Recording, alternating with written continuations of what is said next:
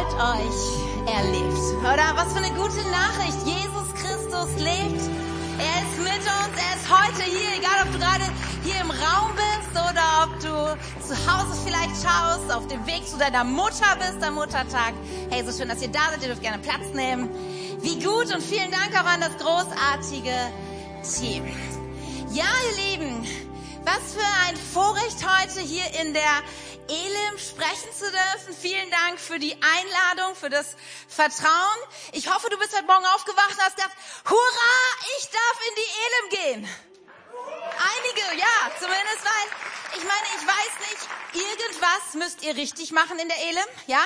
Schon seit Jahren immer herausragend starke Leiter und Pastoren in dieser Kirche. Ich meine, was für ein Segen der Präses unseres BFPs. Ja, jahrelang euer leitender Pastor, Pastor Johannes Justus mit seiner Frau Irene und jetzt der Staffelstabübergabe an Pastor Albert und Tanja und das großartige Team. Ich hoffe, ihr wisst, wie gesegnet ihr seid. Einige, ja. Und ich, ich, äh, wir feiern das und auch die Nachbarschaft und die Verbindung hier mit der Elim und mit eurem Pastoren. Das ist so cool, auch in der Region zu sehen, wie viel möglich ist, wenn Menschen leidenschaftlich für Jesus und für seine Kirche unterwegs sind. Nun, mein Name ist Katja Sukowski, ich komme aus Wunstorf und darf dort mit meinem Mann die K21 leiten. Und es ist so interessant, weil wir feiern nächstes Jahr 30 Jahre K21 und ich weiß nicht, wer das weiß, aber die, unsere Gemeinde, sie ist aus der Elim hervorgegangen. Ja, 1993 sind Leute hier aus dieser Kirche nach Wunsdorf gegangen mit einem kleinen Hauskreis damals und haben angefangen, Gemeinde zu bauen. Damals hieß es dann noch Freie Christengemeinde Wunstorf Elim. Und weil die dann irgendwann auch in andere Räume gezogen sind und dieses Wort einfach zu lang war für das Schild, wurde dann irgendwann Elim abgeschnitten, sodass dann nur noch Freie Christengemeinde Wunsdorf war und seit 2014 noch kürzer. K21. Genau, und äh, wir, wir feiern das einfach, euren Herzschlag auch, in andere Gemeinden zu investieren und zu sagen, wir behalten es nicht nur den Segen für uns, sondern sehen das, und das merke ich über die Jahre hinweg immer wieder auch, in andere Kirchen, andere Leiter und Pastoren zu investieren. Das ist so gut. Also vielen Dank auch von meiner Seite für euer Herz da.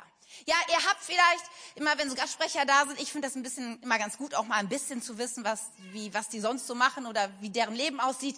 Der, ich habe euch ein Foto mitgebracht von meiner Family, vielleicht den Tim, mag der eine oder andere kennen, er ist hier Regionalleiter hier in Niedersachsen Ost und dann haben wir drei großartige Mädels. Deine älteste Marie, Leonie und Julie. Und seit letztem Jahr haben wir auch noch einen Sohn, einen Schwiegersohn, der uns so ein bisschen ein internationales Flair äh, vermittelt. Das ist der Bon. Und wir lieben es, als Familie gemeinsam Reich Gottes zu bauen. Und alle sind irgendwo mitten unterwegs. Unsere mittlere Tochter gerade in Großbritannien, aber sie kommt auf jeden Fall zurück. Ist immer gut, wenn Kinder wieder zurückkommen. Ja, und ähm, ja, sehr, sehr dankbar für diese Family. Okay, ihr Lieben, ähm, ich weiß nicht, wie es euch so geht. Vor allem den Müttern, heute auch Muttertag, ne? Happy Mother Day für alle Mütter unter uns.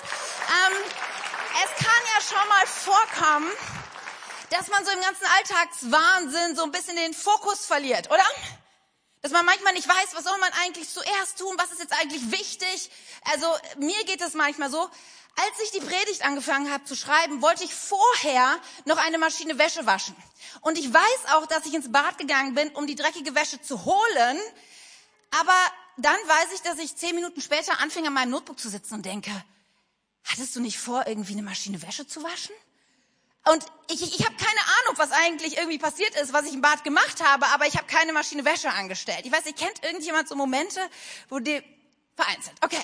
Ja, und besonders, wenn dann irgendwie die Krise kommt oder wenn es schwierig wird, dann manchmal kommt so der Panikmodus und wir wissen gar nicht mehr, was soll ich zuerst machen, ja?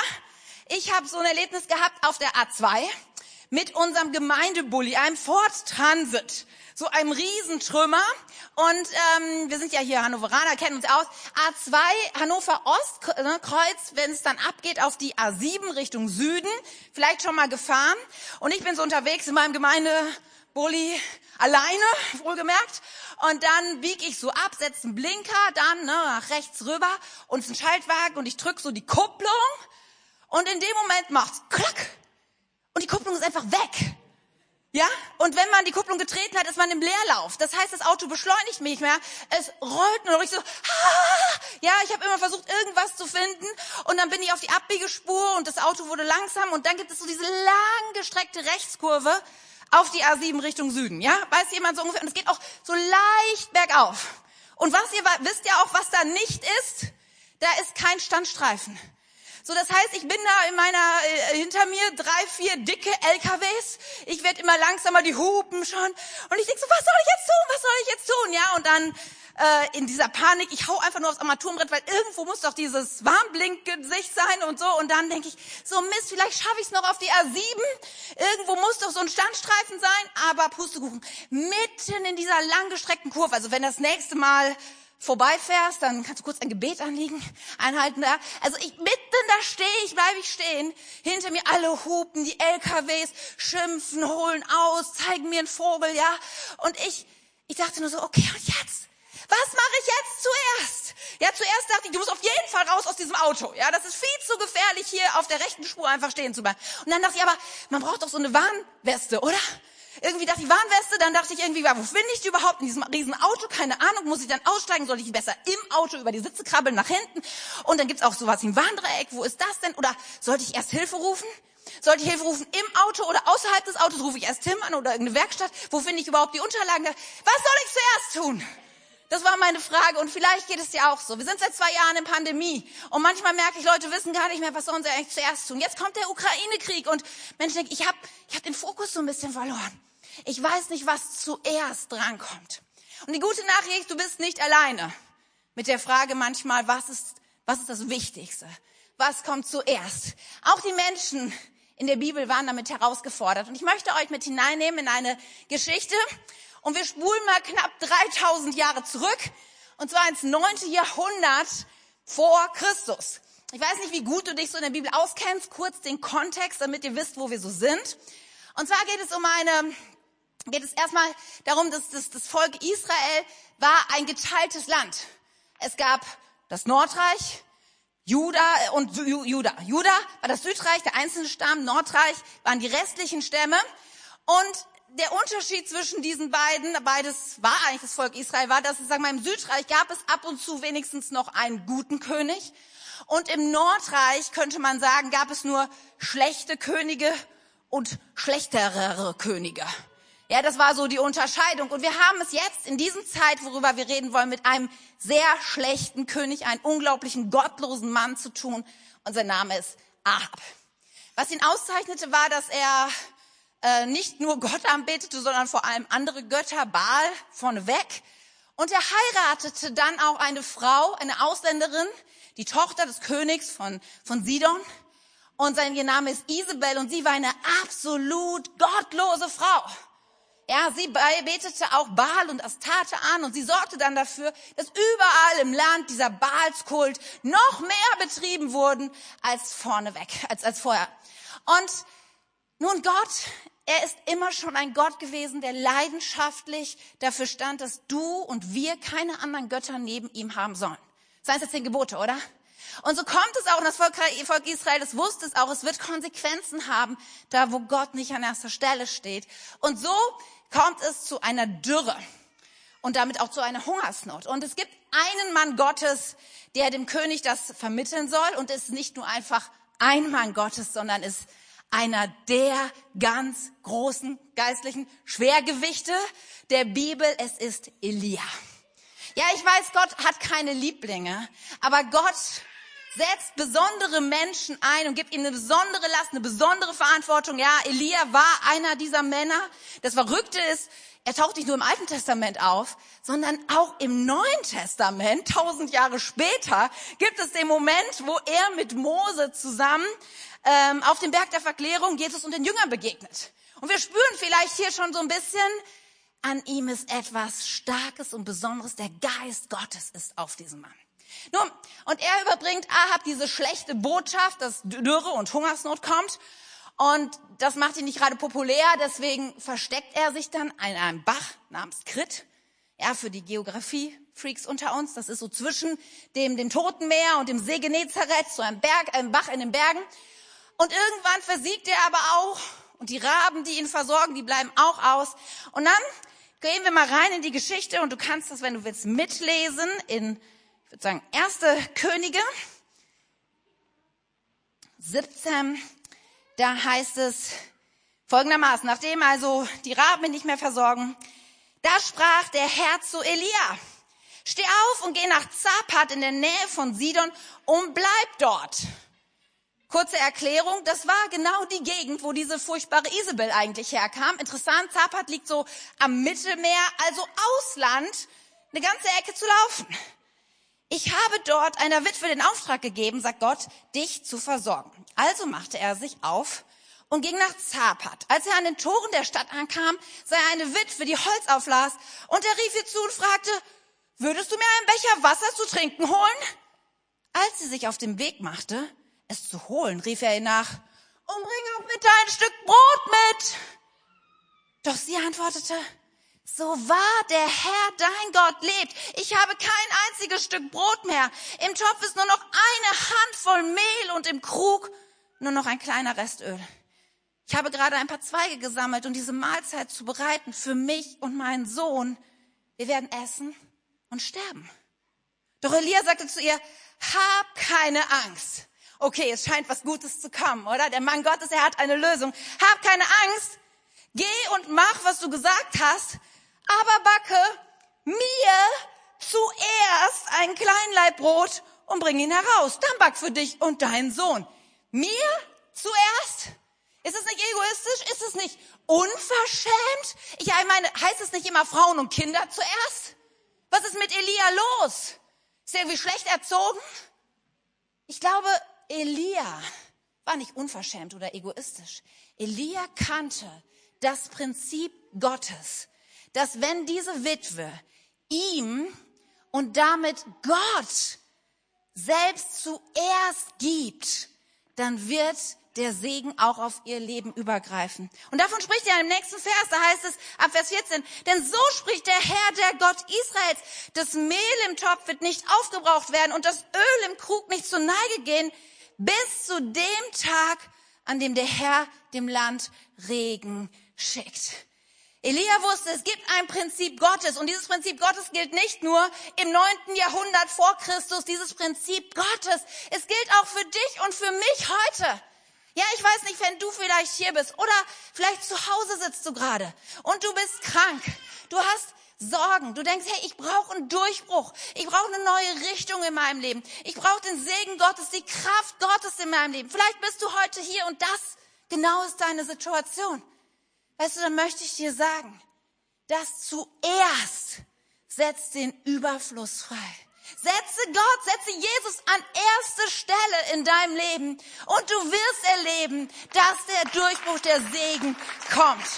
Und das Verrückte ist genau das, erlebt dann diese Frau. Ich möchte wissen, was so in ihr vorgegangen ist, während sie das so gebacken hat. Das dauert ja einen Moment. Und wie sie vielleicht abgewogen hat, soll ich das wirklich tun? Ist es wirklich dran? Aber sie tut es. Sie ging los und tat, was Elia ihr aufgetragen hatte. Vers 15. Und sie, Elia und ihr Sohn aßen viele Tage lang. Denn das Mehl im Topf neigte ein Ende und das Öl im Krug ging nicht zur Neige, wie es der Herr durch Elia versprochen hat. Und das Prinzip, das zuerst das Prinzip, zuerst Gott zu geben, zuerst ihn in deinem Leben zu positionieren, das ist kein alttestamentliches Prinzip. Jesus selbst, er spricht dann davon, auch in der Bergpredigt, ja, in diesem besonderen Message, die Jesus nutzt, um so viele radikale Dinge klar zu machen. In Matthäus 6, Vers 33 bringt er es dann auf den Punkt. Er sagt, es soll euch zuerst, sie sag mal zu deinem Nachbarn, zuerst, zuerst soll es euch um um Gottes Reich und seine Gerechtigkeit geben, dann wird euch das Übrige alles dazugegeben. Das Übrige oder den Rest, nein, aus dem Kontext wird klar, Gott wird dir alles, was du brauchst, zur rechten Zeit geben. Du brauchst dich nie zu sorgen, um deine Versorgung nie zu sorgen, dass im richtigen Moment der Segen auch in dein Leben hineinkommt. Sieht der Segen immer so aus, wie wir uns das vorstellen? Ist es immer so genau unsere Traum- und Wunschvorstellung? Definitiv nicht. Weil Gott, unser Schöpfer, er kennt uns durch und durch und er weiß so oft besser als wir, was wir zu welcher Zeit brauchen. Und so oft ist es anders, als wir es vielleicht uns vorgestellt haben. Aber es lohnt sich so sehr. Und ich kann mir vorstellen, wenn ich jetzt mal so fragen würde in die Runde, ja, wer hat denn Jesus hier an erster Stelle in seinem Leben? Und du wärst bereit, mit mir zu, ko zu kooperieren, dann würdest du sagen, ja, klar. Ist ja fast eine rhetorische Frage, oder? Klar ist Jesus zuerst in meinem Leben, oder? Aber ich habe mich, ich wollte dich mal ein bisschen pieksen. Ich, ich will ein paar Fragen stellen, ob das wirklich so ist, weil ich habe bei mir zumindest festgestellt, dass ich mir manchmal nicht so sicher bin, ob das wirklich so ist. Also wenn Jesus und sein Reich ja an erster Stelle in deinem Leben ist, ist er dann deine erste Anlaufstelle? Ist es so? Ist Jesus deine erste Anlaufstelle oder bist du jemand, der eigentlich erstmal versucht, wenn Probleme da sind, aus eigener Kraft die Dinge zu regeln? Ich muss, musste an diesem Punkt an eine Geschichte erzählen, das ist ungefähr ein Jahr her. Und mitten in der Nacht steht eine meiner Töchter weinend, ja quasi schreiend an meinem Bett. Sie ist total gekrümmt. Ich habe so Bauchschmerzen, Mama, hilf mir. Und das ist so der Worst Case für alle Mütter, oder? Ich muss sagen, mein Mann, der hat immer noch geschlafen. Ich weiß nicht, Männer sind immer mit so einem Schlaf oder viele vielleicht gesegnet, sogar gar nicht mitzukriegen. Aber meine Tochter, sie war außer sich. Und ich so aus dem Tiefschlaf hochgeschreckt, ja. Und, und ich bin aufgesprungen und sie, sie war so bitterlich am Weinen und schluchzen. Und ich habe sie dann zurück mit in ihr Bett genommen und hab gesagt, leg dich erstmal hin. Und in meinem Kopf so, was tue ich jetzt, was tue ich jetzt? Dann, okay, Ibuprofen, irgendwie ein Schmerzmittel und, und Wärme hilft ja auch, Wärmkissen, das muss ja auch irgendwas. Und dann habe ich, ich sag hier Tablette, Wasser, Schmer äh, Wärmkissen. Und dann dachte ich, Notarzt ruft man jetzt Notarzt? Ist es mitten in der Nacht sinnvoll, Notarzt zu rufen? Und wie, wann ruft man Notarzt? Wie lange wartet man da ab? Und es war mitten im Lockdown. Ist das jetzt auch sinnvoll im Krankenhaus? Und mitten in meinem Chaos merke ich plötzlich, wie so eine leise Stimme in meine Gedanken kommt und die sagt, und was ist mit mir? Und ich merkte so, wie der Heilige Geist plötzlich zu mir sprach. Und ich saß in dem Moment an dem Bett, äh, unten am Bett meiner Tochter und sie wimmerte und weinte so bitterlich vor Schmerzen. Und ich habe einfach, ich habe einfach meine Hand ausgestreckt, ich konnte ihren, Fuß so berühren und habe angefangen zu beten. Ich habe in Sprachen gebetet, weil ich wusste erst gar nicht, was ich sagen sollte. Und ich habe einfach gebetet und augenblicklich, als ich angefangen habe zu beten, wurde sie plötzlich ruhiger. Und das Weinen wurde weniger. Und äh, so schnell kann keine Ibuprofen wirken. Es war unfassbar. Und ich habe gemerkt, ich habe einfach gesagt, okay, ich bete einfach weiter, ich bete einfach weiter. Und die Schluchzer, die Abstände wurden immer, immer weniger. Und nach einem Moment, plötzlich dreht sie sich um und ich höre tiefe Atemgeräusche. Und sie schläft. Ich habe gedacht, bloß nicht aufhören. Bloß nicht aufhören, ja. Und dann haben wir noch zehn Minuten weiter gebetet und es passierte nichts. Und ich denke, okay, leise rausschleichen. Und am nächsten Morgen wacht sie auf, als wäre nichts gewesen. Sie konnte sich noch dran erinnern an das Ganze, aber sie hatte keine Schmerzen mehr und gar. Und ich habe mich gefragt, wer ist meine erste Anlaufstelle? Und vielleicht geht es dir auch so, dass du dich manchmal ertappst, dass du selber zuerst an deine eigenen Möglichkeiten denkst. Und wer ist vielleicht deine erste Tankstelle? Darf ich dich das auch fragen? Wenn du so richtig K.O. bist, heute Abend sagst du so, ach, Beine hoch, Netflix, so ein Serienmarathon, das ist meine Tankstelle. Vielleicht sagst du, na ja, und dann noch eine Schokolade oder ein Glas Rotwein. Und nichts gegen Schokolade oder Rotwein oder Netflix. Nur, wer ist, wer ist eigentlich wirklich unsere Kraftquelle? Beginnst du deinen Tag damit, Jesus zu suchen und sich von ihm füllen zu lassen? Oder wenn du die Wahl hättest, eher Netflix oder eher Jesus? Vielleicht ertappst du dich, wird sich gerade ertappt. Und wer ist deine Tankstelle, wenn es um Weisheit geht? Wenn du eine Frage hast, googelst du eher bei YouTube oder suchst du dir irgendein Tutorial darüber oder, oder suchst du den Heiligen Geist, dass er dir erklärt und hilft? Ja, die Tage hat mir eine Freundin was erzählt, total abgefahrene Story. Ihr Mann hat auf ihrem Rechner einen, einen Ordner, einen Dokumentenordner nicht mehr gefunden. Und zwar ein wichtiger. Da waren ganz viele persönliche Dateien abgespeichert, eingestenkte Dokumente und es war weg. Und ich weiß nicht, wie es bei euch ist, bei uns zu Hause, wenn Technik nicht funktioniert, Eiszeit. Kennt ihr das so? Technik ist nicht so, oh, in Hannover ist das kein Problem. Also im Wunsdorf ist es schon mal ein Problem. Und mein Freund sagt, ihr Mann war auf 180. Und sie kam dann so mit der Idee, wir könnten ja mal dafür beten. Und ihr Mann so, ernst? Ja, wirklich? Okay. Und er dachte, gegen Gebet kann man ja nie was sagen. Und sie haben sich dann hingesetzt und gebetet und unfassbarerweise während sie beten, bekommt er plötzlich die Idee, dass sie so ein altes iPad hatten, was sie schon ewig nicht mehr genutzt haben, aber dass er das mal genutzt hatte, um diesen Ordner irgendwie zu bearbeiten. Und er dachte, vielleicht habe ich ihn darauf abgespeichert. Und verrückterweise auf diesem iPad-Ordner hat er den Ordner gefunden. Und wie, wie krass ist es, dass selbst in IT-Fragen manches Mal der Heilige Geist cleverer ist als wir. Unsere erste Tagesstelle. Wie ist es mit, wie ist es, ist Jesus auch unsere erste Anerkennungsstelle? Ja, heute ist Muttertag und wir wollen heute Menschen danken. Und das ist großartig, sollten wir auch tun. Aber wie wichtig ist dir denn Dank? Und Anerkennung. Wie wichtig ist dir denn, dass Pastor Albert dir nachher auf die Schultern klopft und sagt, das hast du heute richtig gut gemacht? Wie wichtig ist dir das, dass Menschen sehen, was du tust? Vor allem wird uns das immer bewusst, wenn wir kritisiert werden. Wie sehr trifft uns denn Kritik? Wie schnell Ruhe holen wir dann den Hörer und rufen Menschen an, von denen wir auf jeden Fall wissen, dass sie sagen, nein, du bist ein ganz toller Hecht. Und wie sind wir bereit, eher mal zu Jesus zu gehen und sagen, Jesus, mit allem, was gut ist in meinem Leben, mit allem, was, was lobenswert ist, aber auch mit dem, wo ich kritisiert werde. Ich komme zuerst damit zu dir, weil es geht mir um deine Anerkennung und das, was auf deinem Herzen ist für mich. Wie ist das, wenn Jesus an erster Stelle ist? Dann ist er auch unsere erste Arbeitsstelle, oder? Wenn wir vielleicht nachher einen Kaffee zusammen trinken und ich frage dich, was machst du so beruflich, ganz schnell sagen, okay, ich bin, ich bin Ingenieur bei Conti, ich bin Krankenschwester in der MAH, ich bin Busfahrer bei der Östra, ich bin LKW-Fahrer bei Schenker, keine Ahnung, was du mir erzählst. Aber weißt du, was eigentlich dein erster Job ist? Du bist Botschafter für Jesus Christus. Ja, und manchmal denke ich so, manchmal denke ich, wir, wir, wir haben das so ausgesourced. Ja, wir denken, ja, wir haben doch hier den Albert und noch andere Vollzeitler. Ist doch deren Job, zu gucken, dass das hier funktioniert. Aber weißt du, jeder von uns ist als allererster mit Jesus Botschafter in deinem Büro, in deinem Krankenhaus, in deiner Arbeitsstelle, wo immer Gott dich hingestellt hat. Ja, du verdienst vielleicht andererweise dein Geld. Aber wenn du morgen in dein Büro gehst, dann ist es nicht dein, dein erster und wichtigster Job, ja, alle Akten zu sortieren, sondern zu wissen, ich bin hier, damit andere Menschen Jesus kennenlernen. Wenn Jesus sein, sein Reich an erster Stelle steht, dann ist er auch unsere erste Liebe. Oder?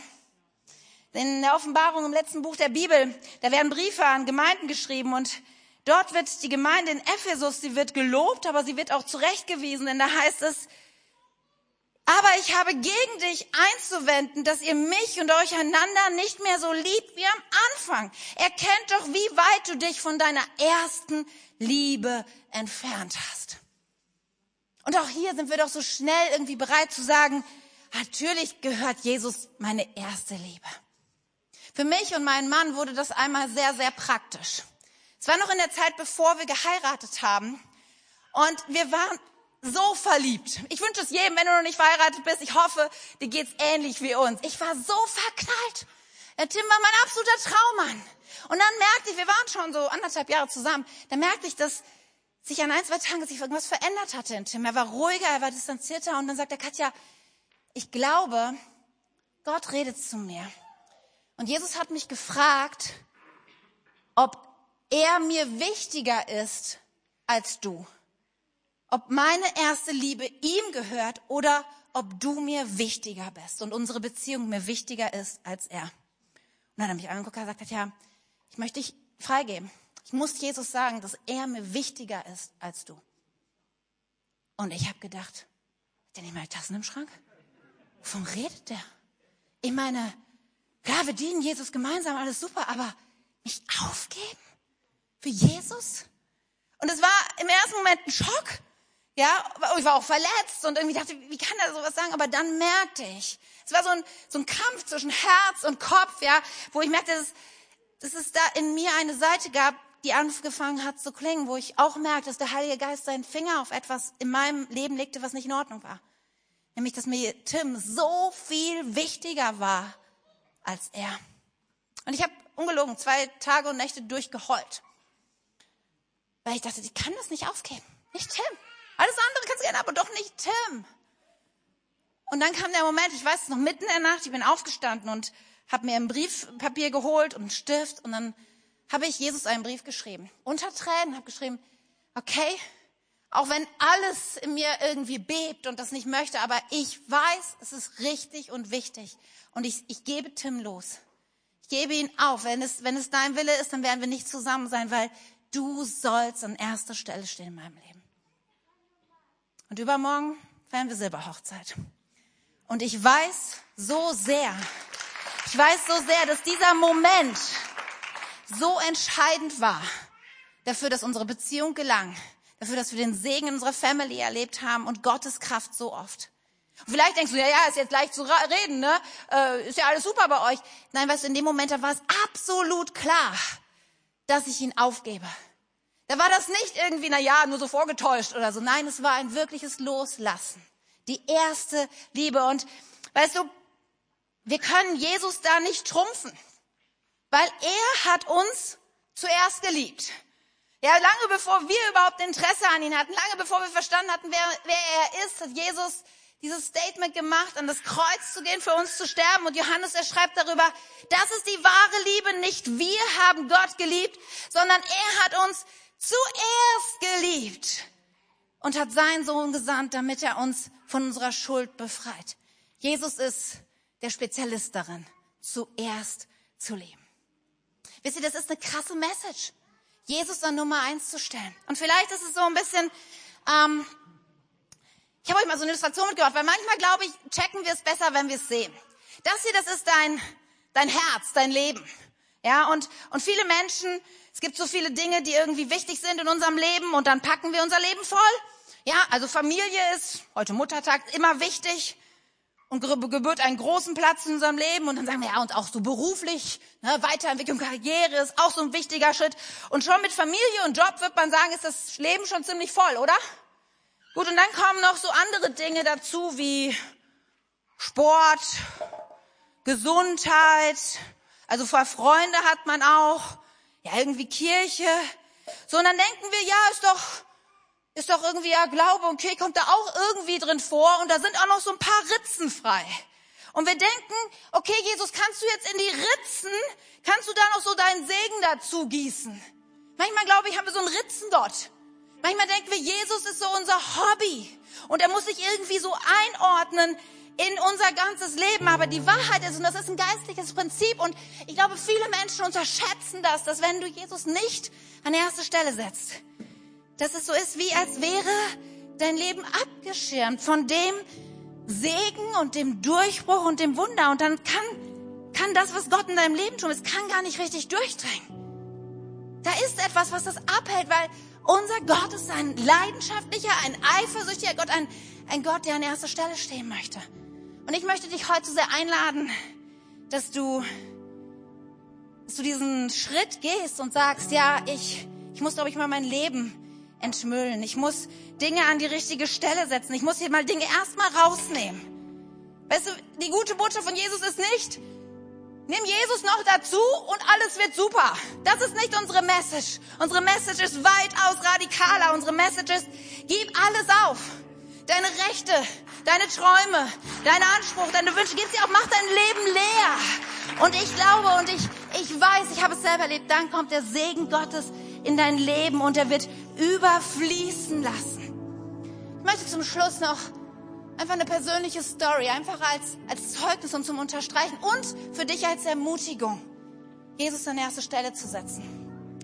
Im Jahr 99, schon lange her, ich weiß, aber manchmal gibt es so Momente, auf die kommt es an. Hier sind so Momente in deinem Leben, da stellst du Weichen und ich glaube auch für manche hier, nicht für alle, aber für manche wird heute so ein Tag sein, eine Weiche zu stellen in deinem Leben. Für uns war das im Jahr 99 im Frühjahr und wir waren gerade knapp zwei Jahre verheiratet und zwei Dinge waren für uns total wichtig. Wir wollten auf jeden Fall Kinder haben, Familie gründen und Tim hatte eigentlich BWL studiert, aber schon während seines Studiums hatte Gott zu uns gesprochen, dass er nicht lange in dem Beruf arbeiten wird, sondern ihm vollzeitig dienen würde. Und wir haben damals in einer kleinen Baptistengemeinde eine Jugendarbeit mit aufgebaut und wir haben unfassbare Dinge erlebt. Woche für Woche kamen Jugendliche zum Glauben für Jesus. Ja, wir, wir wollten Räume anmieten, so eine offene Jugendarbeit gründen. Es war unfassbar, was Gott tat. Und dann passierten zwei einschneidende Dinge. Einmal bekam ich die Diagnose aufgrund einer langen chronischen Krankheit, die ich hatte, dass ich unfruchtbar bin. Der Traum, Kinder zu kriegen, zerplatzte. Und in der Gemeinde brach plötzlich unter den Ältesten ein Riesenkonflikt auf. Und vor unseren Augen löste sich diese ganze Gemeinde auf und auch mit ihr die Jugendarbeit. Und diese beiden großen Träume, die wir hatten, Gott vollzeitig zu dienen und Kinder zu haben, nichts war davon mehr da. Und dann gab dieser Tag 1999, wo wir spazieren gegangen sind und wir waren durcheinander. Wir wussten nicht mehr, wo vorne und hinten ist.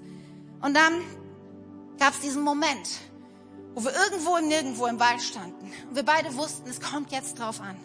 Wir müssen jetzt eine Entscheidung treffen. Wir haben seine Hand genommen und haben gebetet. Und wir haben mit Gott einen Bund geschlossen, haben gesagt, okay, Jesus, wir wissen nicht, ob wir jemals Kinder haben werden oder nicht. Aber es ist egal. Wir geben diesen Wunsch dir auf. Du wirst immer an erster Stelle in unserem Leben stehen. Wir wissen nicht, ob wir dir jemals vollzeitlich dienen werden oder nicht. Aber es ist auch völlig egal. Dir gehört unser ganzes Leben. Mit welchem Job wir unser Geld verdienen, es macht keine Rolle. Dir gehört unser ganzes Leben. Und bebte dann die Erde? Kam dann plötzlich ein Engel? War dann plötzlich alles anders? Nein, es war nicht alles anders.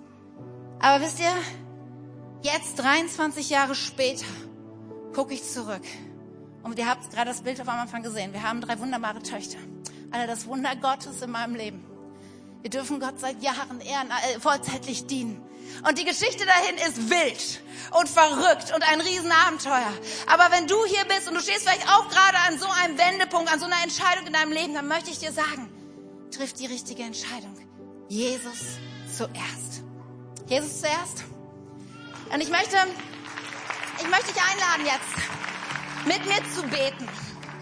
Und ich, ich bin so verdrahtet, ich muss immer irgendwas sichtbar machen. Und deshalb vielleicht ist das für dich ungewohnt, aber egal. Ich erkläre kurz, was wir machen. Und zwar für Menschen, die schon Jesus nachfolgen, aber die merken, dass zuerst ist mir abhandengekommen. Mit diesen Menschen möchte ich als allererstes jetzt beten.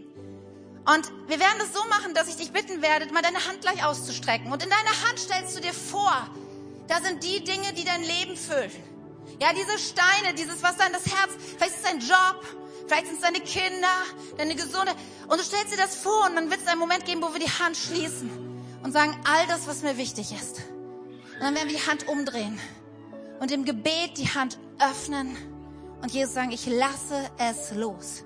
Ich gebe es auf, um deinetwillen, Herr. Und dann gibt der Moment, wo wir die Hand wieder umdrehen. Und ich glaube, und dafür habe ich gebetet für heute, dass der Heilige Geist dann zu dir sprechen wird. Weil Gott, er ist kein Gott der leeren Hände, ist ein Gott, der, der gibt und der Antworten geben wird. Vielleicht wird er dich erinnern an etwas, was er schon mal zu dir gesprochen hat. Vielleicht wird er nur ein Wort geben, vielleicht ein Bild, eine Bibelstelle, was auch immer. Unser Gott ist ein gebender Gott und ich glaube so sehr, dass er dir heute Richtung und Klarheit geben wird über das, wo du so nötig neue Schritte gehen musst. Und deswegen lass uns mal gemeinsam aufstehen. Und wenn es nicht dein Ding ist, dann entspann dich einfach und, bete für die Menschen, für die das gerade wichtig ist. Aber lass uns die Augen schließen. Und wenn du hier bist und sagst, ja, ich möchte Jesus an erste Stelle setzen. Ich will ihn dem Raum geben, dem ihm zusteht. Dann nimm jetzt mal deine Hand und stell dir vor, öffne sie, was da drin ist. Vielleicht ist es dein Besitz. Vielleicht ist es deine Karriere. Vielleicht ist es ein besonderer Wunsch, endlich diesen Traumpartner zu kriegen. Und wir nehmen das jetzt und jetzt machst du die Hand zu, was immer in deiner Hand ist und wir drehen die Hand um. Und jetzt öffnen wir die Hand. Jesus, und ich bete so sehr, Nichts und niemand soll in unserem Leben mehr Platz haben als du. In diesem Moment, wir stellen dich an erste Stelle, Jesus. Alles andere muss gehen, alles andere muss seinen Platz einnehmen. Nur dir gehört der Thron. Wir geben unsere Rechte, unsere Pläne, unsere Träume und unsere Wünsche, Jesus. Wir legen sie vor dich hin. Und wir, wir stelzen dich an erste Stelle. Und jetzt drehen wir die Hand wieder um. Und jetzt in diesem Moment redet Gott zu dir. Diesen Moment ist der Heilige Geist, er gibt dir ein neues Bild. Hier ist jemand und du wirst erinnert an, an ein Reden Gottes, was auch schon 20, 30 Jahre her ist. Aber wo er dich jetzt gerade dran erinnert und dir zusprechen will, Es war die Wahrheit und es kommt noch. Vielleicht hast du so lange gewartet, dass du es aufgegeben hast, aber Zeit ist für Jesus kein Problem. Und er wird noch durchkommen. Er wird zur rechten Zeit den Überfluss und den Segen in deinem Leben freisetzen. Und während wir so vor Jesus sind, möchte ich noch fragen, und das ist eine Frage für alle hier im Raum, aber auch für dich zu Hause. Vielleicht bist du hier relativ neu, vielleicht wusstest du gar nicht, dass Jesus wirklich diesen ersten Platz für dich haben will. Dann würde ich jetzt gerne gleich für dich beten und dich einladen, Jesus als Herrn und Retter vielleicht zum allerersten Mal in deinem Leben anzunehmen. Und einfach so Privatsphäre zu geben, lass uns die Augen geschlossen haben. Und auch zu Hause ja, wenn du gerade irgendwie auf dem Sofa sitzt oder noch im Bett mit dem Kaffee ist, wenn es jetzt dein Moment ist, du merkst, dass das dein Herz schlägt. Du merkst auch, vielleicht bist du schon mal Jesus gefolgt, aber du bist komplett aus der Spur gelaufen und du musst heute ganz klar machen, ich komme zurück zu dir. Wenn du das bist, dann mache ich dir Mut, jetzt gleich die Hand zu heben und ich werde dir ein Gebet vorbeten, eine Wortelein, die du nachsprechen kannst. Und das ist der Start. Das ist der Moment, wo du dein Leben aufmachst, dass Jesus und der Heilige Geist einzieht und dich für immer verändert. So wer ist heute Morgen hier? Ich sag zum ersten Mal, zum wiederholten Mal, heb mal deine Hand, streck dich Jesus entgegen. Dankeschön, du kannst deine Hand wieder runternehmen, wenn du dich gemeldet hast. Zu Hause, ja, streck dich Jesus entgegen. Er sieht dich, auch wenn du ganz alleine bist. Und dann wollen wir gemeinsam beten. Komm, Elim, unterstützt mich. Lieber Jesus, ich komme jetzt zu dir. Und ich sage dir, du bist mein zuerst. Ich setze dich an die erste Stelle meines Lebens. Sei mein Retter und Herr. Ab heute will ich nur dir folgen. Danke, dass ich jetzt zu dir gehöre und Teil deiner Familie bin. Amen. Amen.